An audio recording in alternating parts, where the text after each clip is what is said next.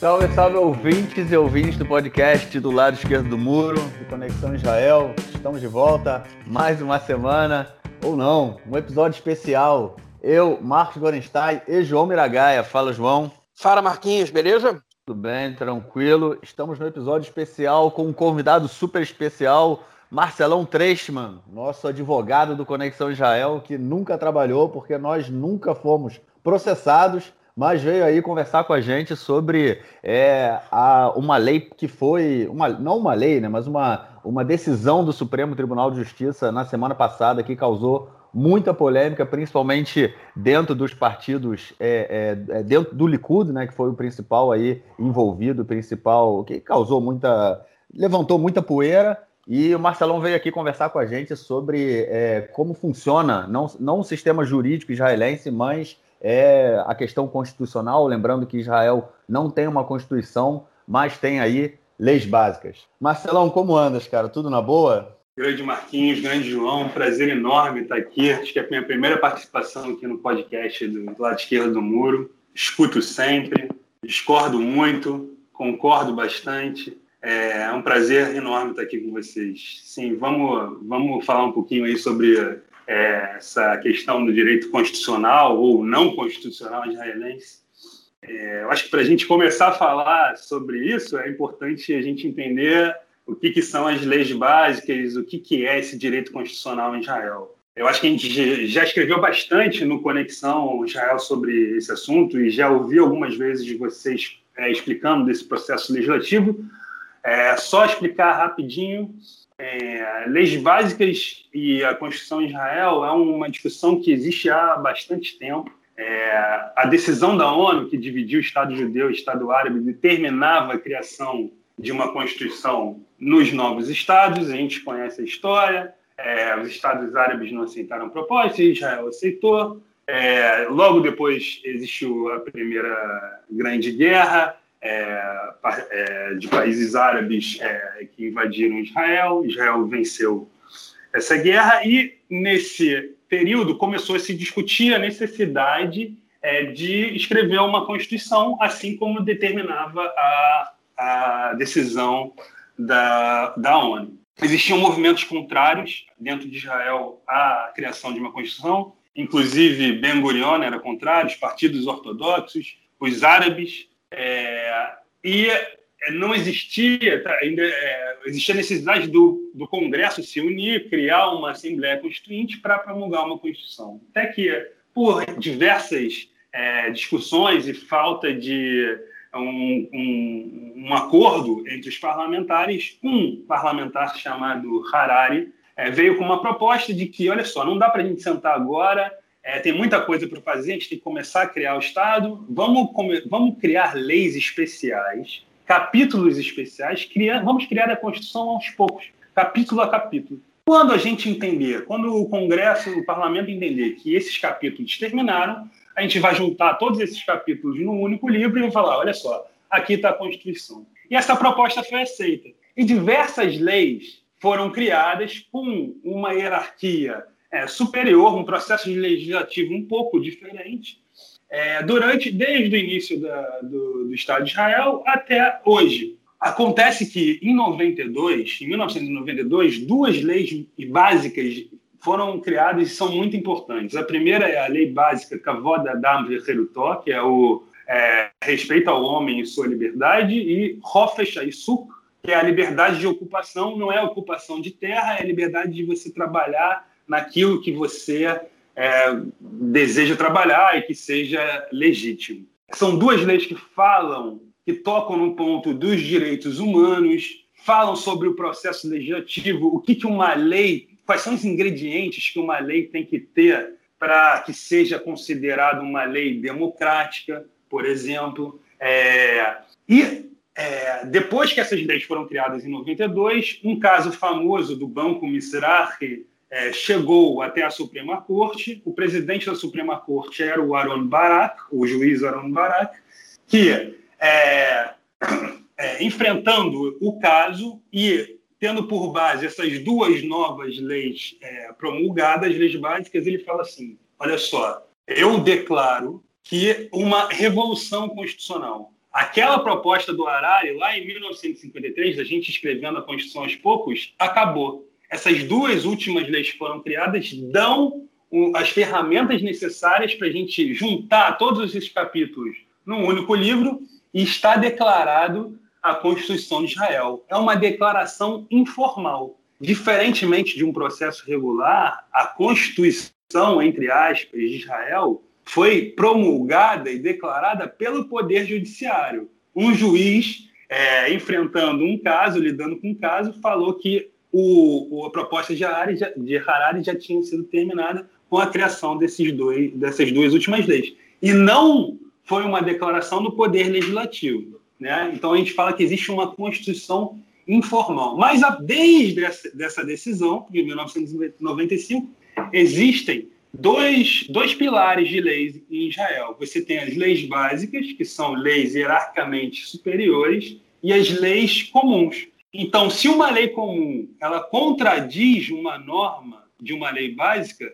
o poder judiciário vai ter o direito, segundo o juiz Barak, de definir essa lei é, comum como inconstitucional, porque ela fere uma lei superior. A grande questão que não foi decidida naquele momento é se o Poder Judiciário poderia decidir que uma lei básica é inconstitucional. E, e isso não foi decidido, mas obviamente existe uma evolução legislativa, existiram novas leis básicas que foram criadas depois dessas leis básicas de 92 e já existe como a lei básica é, Estado-nação judaico, que tem muitas críticas, certamente vai sofrer um processo na Suprema Corte, uh, vai ter, vai ter, question, vai ter ser questionado se é uma lei constitucional, entre aspas, ou não, é, mas alguns é, é, desenvolvimentos recentes já dão uma pequena introdução do que, que vai ser esse debate.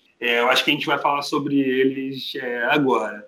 É, eu acho que ficou claro Sim, tá claro. Acho que dá para a gente entender mais ou menos como funciona aí todo essa regulamentação do sistema judiciário e constitucional aqui em Israel. É, vamos então entrar no caso específico dessa semana. João, você quer dar uma introdução aí para gente, para o Marcelão comentar depois? Vamos lá, sim. Seguinte, é, bom, Marcelão comentou sobre as, sobre as leis básicas, né? Eu vou me ater agora ao caso que aconteceu na semana passada, que a gente deixou para comentar especial nessa edição do podcast, porque, enfim, seria um tópico longo e, e vale a pena um, enfim, um debate um pouco mais aprofundado sobre isso. Talvez tenha sido a notícia mais importante da semana passada, hein? pelo menos foi a que gerou mais repercussão. É uma introdução básica. Quando o Netanyahu e o Gantz, né, os partidos Likud e Azul e Branco, eles fecharam um acordo de coalizão eles fizeram esse acordo por meio de uma lei básica. A gente comentou aqui no podcast no momento, né, qual foram os termos do acordo, os principais pelo menos. Um acordo muito diferente de tudo que já tinha sido feito em Israel, com muita desconfiança dos dois lados, não sem justificativa, né? É, enfim, tanto que o governo ele acabou justamente enfim, menos de um ano depois de, de empossado. Mas enfim, nesse acordo, esse acordo eles transformaram numa lei básica, para que ele tivesse um peso maior para que ele necessitasse de uma maioria simples para ser cancelado e para que nenhuma outra lei que fosse promulgada durante esse tempo pudesse eh, contrariar os princípios desse acordo. Esse acordo de coalizão, por exemplo, ele estabelecia, ele estabelecia o cargo de primeiro-ministro substituto, que é o exercido pelo Benny Gantz agora, que deveria ser exercido pelo Netanyahu quando Gantz assumisse o poder, estabelecia a rotação entre os dois, é, um ano e meio cada um, é, estabelecia outros aspectos, é, e ele estabelecia, essa lei também estabelecia que se o Likud fosse quem rompesse a coalizão, o Benny Gantz assumiria de forma interina do período que o governo caísse até o período que tivesse eleições. Se o, se o Azul e Branco fosse quem rompesse a coalizão, o Netanyahu permaneceria primeiro-ministro, é, ou seria primeiro-ministro se estivesse no mandato do Gantz, até de forma interina, desde o momento que o governo se rompe até as eleições. E havia uma só janela nessa questão, que era a janela do orçamento. Nesse acordo, por exigência do próprio Likud, é, foi estabelecido que Israel passaria, em vez de ter um orçamento do Estado anual, que esse orçamento fosse feito de maneira bienal, ou seja, um, o governo teria que aprovar um orçamento é, que valesse por dois anos. Isso é histórico em Israel, né? inclusive a lei do orçamento é uma lei é, que ela pode derrubar governos, né? É, um governo que não aprova o orçamento, embora nunca tenha acontecido, é, ele, ele automaticamente cai e são convocadas eleições. Né? E essa era a única janela que existia para o Likud ou para o Passo Rio Branco continuarem no poder caso o governo caísse, que é se o orçamento não for aprovado, é, o primeiro-ministro segue como primeiro-ministro até o momento das eleições.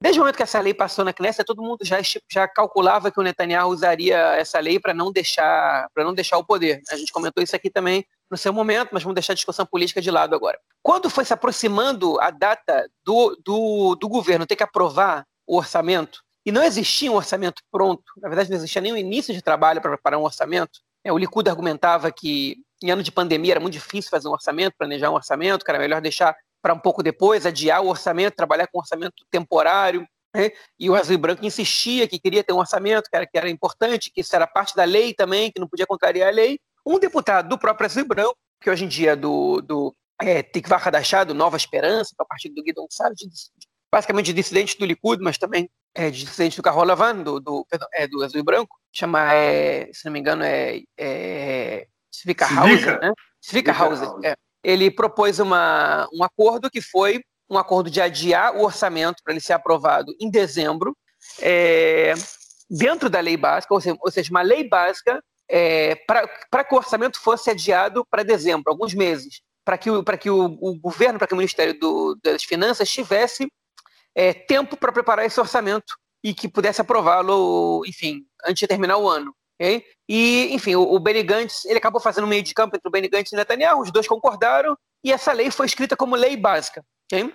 e aprovada pela Knesset. E ela foi conhecida como Scat Hauser, que é tipo o acordo, né, o esquema do Hauser. Né? É, esquema não no sentido negativo que a palavra tem em português. Mas, enfim, é, essa lei foi aprovada, o orçamento, a aprovação do orçamento foi adiada para dezembro, e o fim da história a gente já conhece. O Ministério das Finanças não apresentou um orçamento, uma proposta de orçamento, e é, o governo caiu, né, e foram convocadas eleições, que se realizaram agora no dia 23 de março agora de 2021, e aí a gente está agora em vias de governo ser montado, lembrando que a gente está gravando aqui no domingo é, de manhã, domingo dia 30 de maio de manhã. Né? Enfim, mas essa foi a, essa foi a situação. Né? É, e aí o que aconteceu essa semana? Depois dessa lei ser aprovada pela Knesset, depois dessa lei adiar o orçamento, depois do orçamento não ser aprovado, depois de ter outras eleições, a Suprema Corte se reuniu e cancelou essa lei. Diz o seguinte: essa lei não vale, essa lei não pode ser uma lei básica.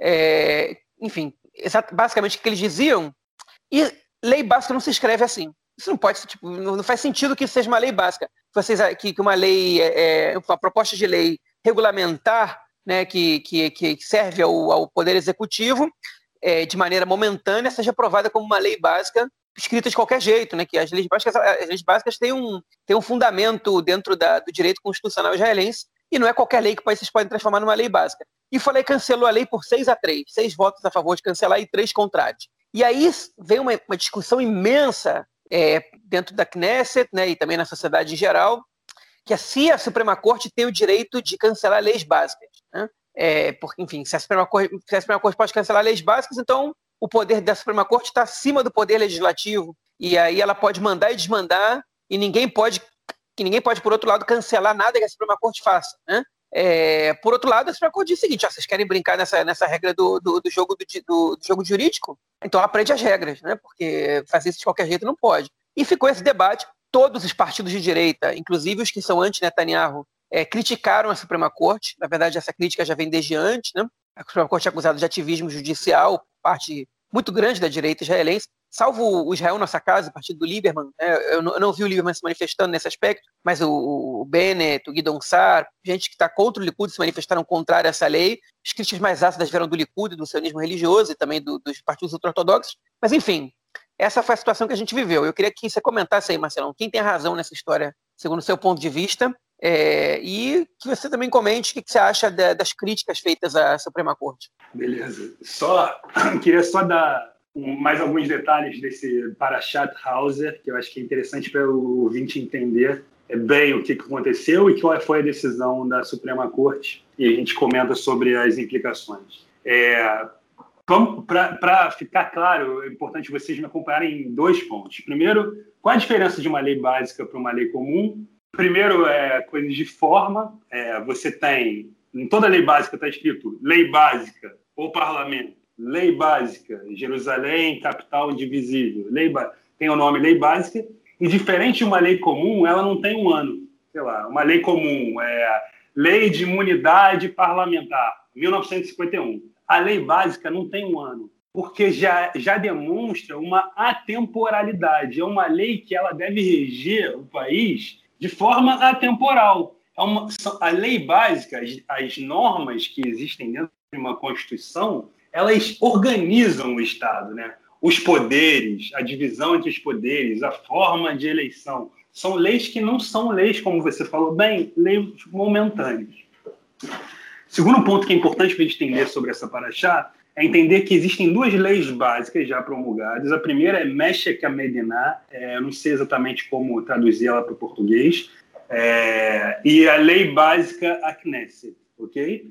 A lei básica Meshek Amediná determina que exista um orçamento anual. Isso é uma lei básica de é, hierarquia superior. E a lei da Knesset, ela impõe é, que se o, o, orçamento não for aprovado, a Knesset vai ser destituída, é, e, e, também determina sanções à Knesset que não aprovar um orçamento. Qual é a grande sanção? É que o governo não vai poder é, dividir nada dentro do orçamento, ela vai ter que seguir o orçamento aprovado anterior. É uma punição ao, ao Congresso, né, ao parlamento, que não conseguir aprovar uma, um orçamento. Então, orçamento anual, punição é, em caso de não aprovação e destituição do, do parlamento, em caso de não aprovação. Essas duas leis básicas determinam isso. Na, no acordo de coalizão entre o Gantz e o Bibi, é, foram feitos é, alterações nessas duas leis básicas, nesse, nesse é, contexto da, do, da, da, proposta do Zvika Hauser. A primeira, a primeira proposta, a primeira alteração falou, só, é, a gente não vai aprovar agora, a gente vai postergar a aprovação do orçamento de, acho que era de agosto para dezembro, é, e eles também é, decidiram incluir no, no orçamento não aprovado, né, porque eles postergaram de agosto para dezembro, alguns acréscimos é, no orçamento do ano. Entre eles, por exemplo, a ajuda financeira para os estabelecimentos comerciais por causa do corona. É, o, a, a, o, orçamento não foi aprovado em dezembro. A gente sabe o, o a colisão foi destituída, não porque não foi é, aprovado, mas por também interesses políticos. E essa, essa, esses, essas alterações nas leis básicas que veio através dessa lei da coalizão chegou até a Suprema Corte para ser julgado. Então, a Suprema Corte tinha algumas coisas para decidir. Essas alterações são válidas? Por que, que eu vou julgar isso agora se o governo já não existe mais? Então, em relação à pergunta sobre a postergação do se, se, se é válido ou não postergar a, a, a aprovação do orçamento, a Suprema Corte não, é, não se pronunciou, porque o governo já tinha sido destituído e seria irrelevante essa discussão.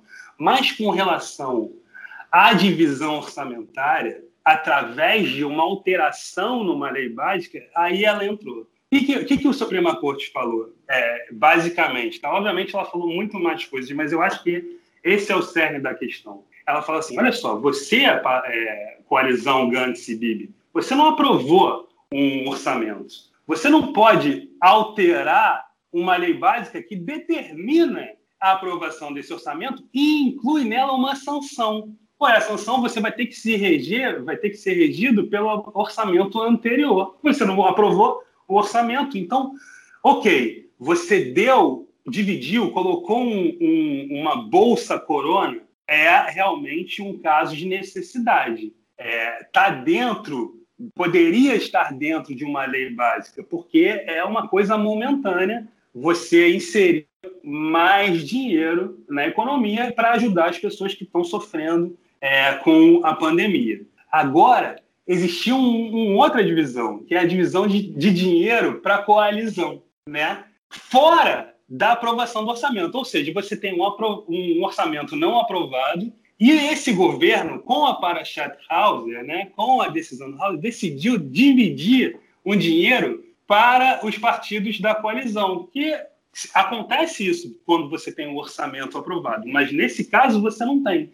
Então a Suprema Corte falou assim: olha só, isso aqui a gente pode julgar. Isso aqui não é uma coisa atemporal, é uma decisão com interesse político. E uma decisão com interesse político é uma coisa momentânea. E por ser uma coisa momentânea, você não tem como colocar essa alteração como uma lei básica. Porque a lei básica, como a gente falou algumas vezes agora, deve ser atemporal. Você não pode utilizar uma lei básica para fins políticos e é, de interesses momentâneos é, de agora. É, e só que o que aconteceu também, é, é a, o orçamento já tinha sido dividido. O, o, esse valor financeiro já tinha sido dividido pelos partidos da coalizão. Essa é uma das críticas também da direita, que o governo, você não jogou é, a, o, a posterga, postergação da, da, da, aprovação do orçamento porque o parlamento já tinha sido destituído. Por que, que você está jogando isso agora se esse valor já foi dividido? Mas as, os juízes que votaram junto com a maioria, os seis, falaram: olha só, é, é, verdade, a gente não tem como voltar atrás e mandar os partidos devolverem dinheiro. A gente não cancelou o, a lei básica, porque já não tem mais objeto, né? O, o dinheiro já foi dividido e o parlamento já não existe. Mas fica aqui uma, uma ordem de que uma alteração desse tipo que não seja atemporal e que não tenha uma característica de organização da, do Estado será cancelado. Então, é um, é um, um warning, né? um aviso da Suprema Corte. Olha só, presta atenção, lei básica existe uma forma, e a forma como vocês usaram para promulgar essas alterações nessa lei da coalizão está errada e é um uso indevido do poder legislativo. É, essa, essa é a grande.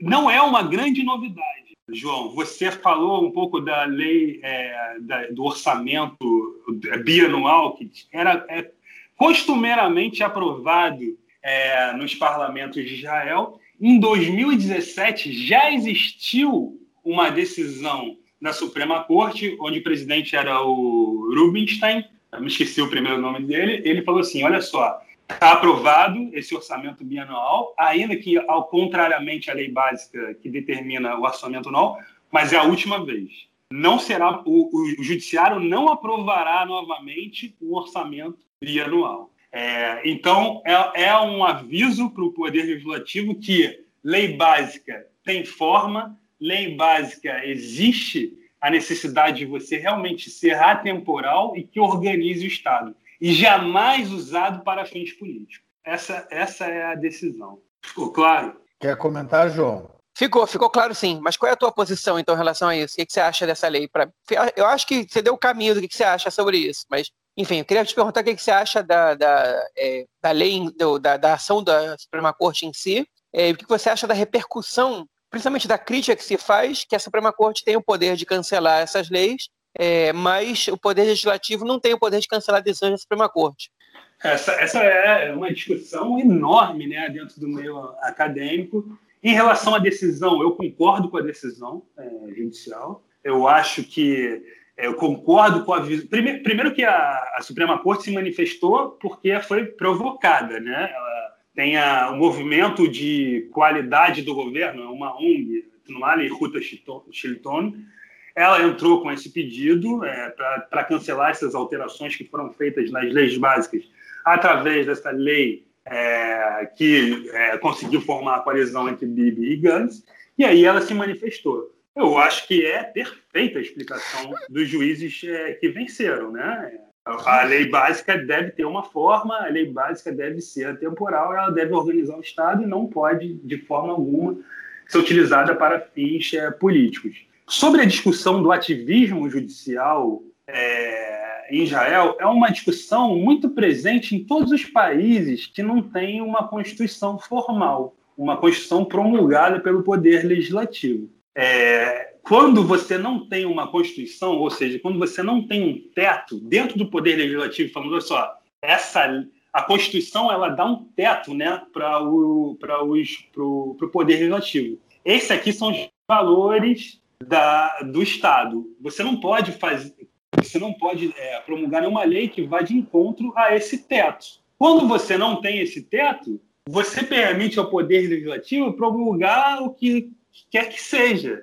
E você necessita de algum poder, alguma forma de é, limitar esse poder do, do, do parlamento. Então, as leis são promulgadas em Israel sem esse teto da Constituição. Existe uma provocação judiciária e o judiciário tem, sim, o dever e o direito de se manifestar. E falando, olha só, essa lei aqui é contra os valores da, da, de Israel, contra os valores é, promulgados e instituídos pela Declaração de Independência. E agora, contra os valores de uma lei básica que foi aprovada pelo, pelo parlamento israelense, que é a, a lei é, Kavod Adam que é o, o direito ao homem e sua liberdade, que determina ali o, o caminho das pedras para um processo legislativo. Né? Que a lei deve atender à necessidade,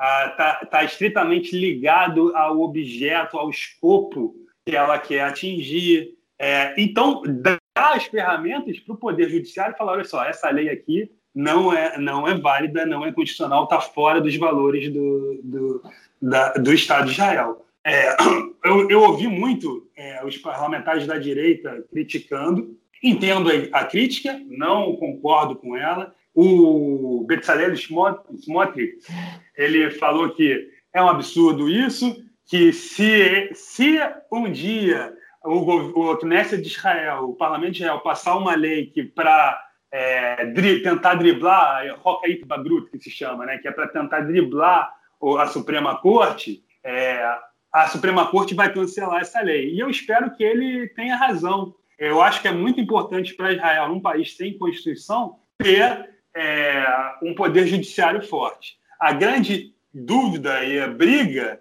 é, é, que se tem hoje também, muito capitaneado pela Yelia Tchaked, que é do partido do Bennett, ela fala que a, a composição do juiz é uma composição de esquerdistas. E ela gostaria de mudar a forma pela qual esses juízes são eleitos.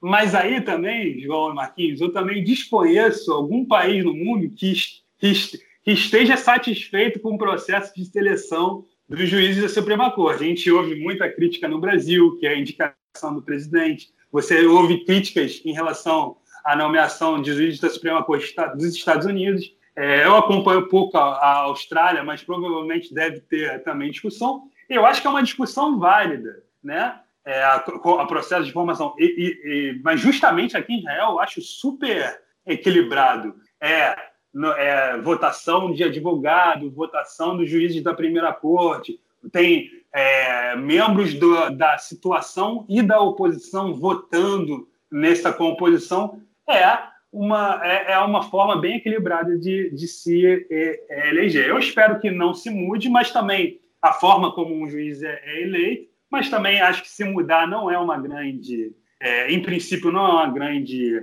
mudança, um grande problema, mas eu acho que é necessário ah, o ativismo judicial em Israel é, e até então concordo com a maior parte das decisões que foram tomadas nesse sentido, tanto em relação à revolução constitucional quanto a crítica em relação a esse processo da Parashat House que a gente acabou de escrever e da futura atuação dos juízes na, numa possível cancelamento de uma lei básica que tenha sido redigida de forma contrária ao que já é estipulado é, pela lei, norma e regulamentação israelense. Essa é, uma opinião, essa é a minha opinião.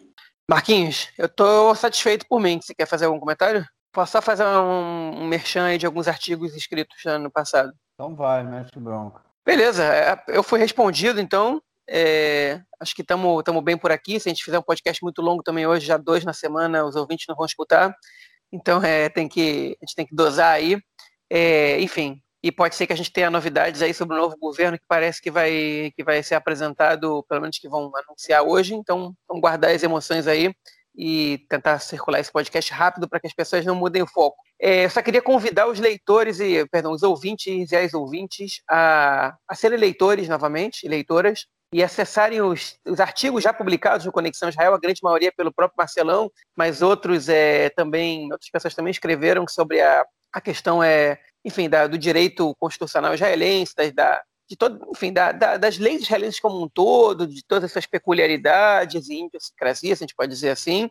É, um deles a gente traduziu, por exemplo, o, a Lei Nacional do Povo Judeu, votada, se não me engano, em 2014 ou 2015. É, a gente traduziu também a própria Lei do Retorno, né? também tá, as duas estão publicadas, e tem uma série de comentários sobre questões sobre o casamento, é, sobre outras sobre o aborto, sobre outras leis em Israel que permitem é, ou proíbem determinadas manifestações é, é, é, não religiosas ou, ou, que proíbem ou que permitem manifestações que seriam de certa forma é, contrárias às tradições do judaísmo, pelo menos na sua versão ortodoxa, que é quem monopoliza hoje o rabinato no Estado.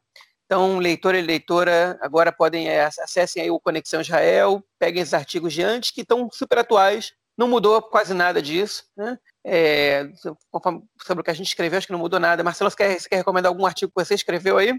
Tem sobre a Revolução Constitucional. Está dividido em dois artigos. É uma Revolução Constitucional em Israel, acho que alguma coisa desse tipo, que é bem interessante esse processo e, e, e acho que vale a pena ler.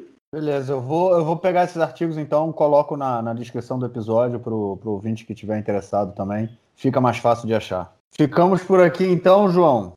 Ficamos por aqui. Beleza. Marcelão, queria te agradecer aí pela, pela paciência de gravar duas vezes, pelo menos a parte inicial do podcast, porque eu esqueci de gravar, então a gente teve que começar de novo. Obrigadão aí pela presença e vamos te encher o saco quando a gente precisar de novo. Um prazer aí, cara. Tamo juntos. Muito bom falar com vocês. Valeu, gente. Grande abraço. Abraço, até mais. Tchau, tchau.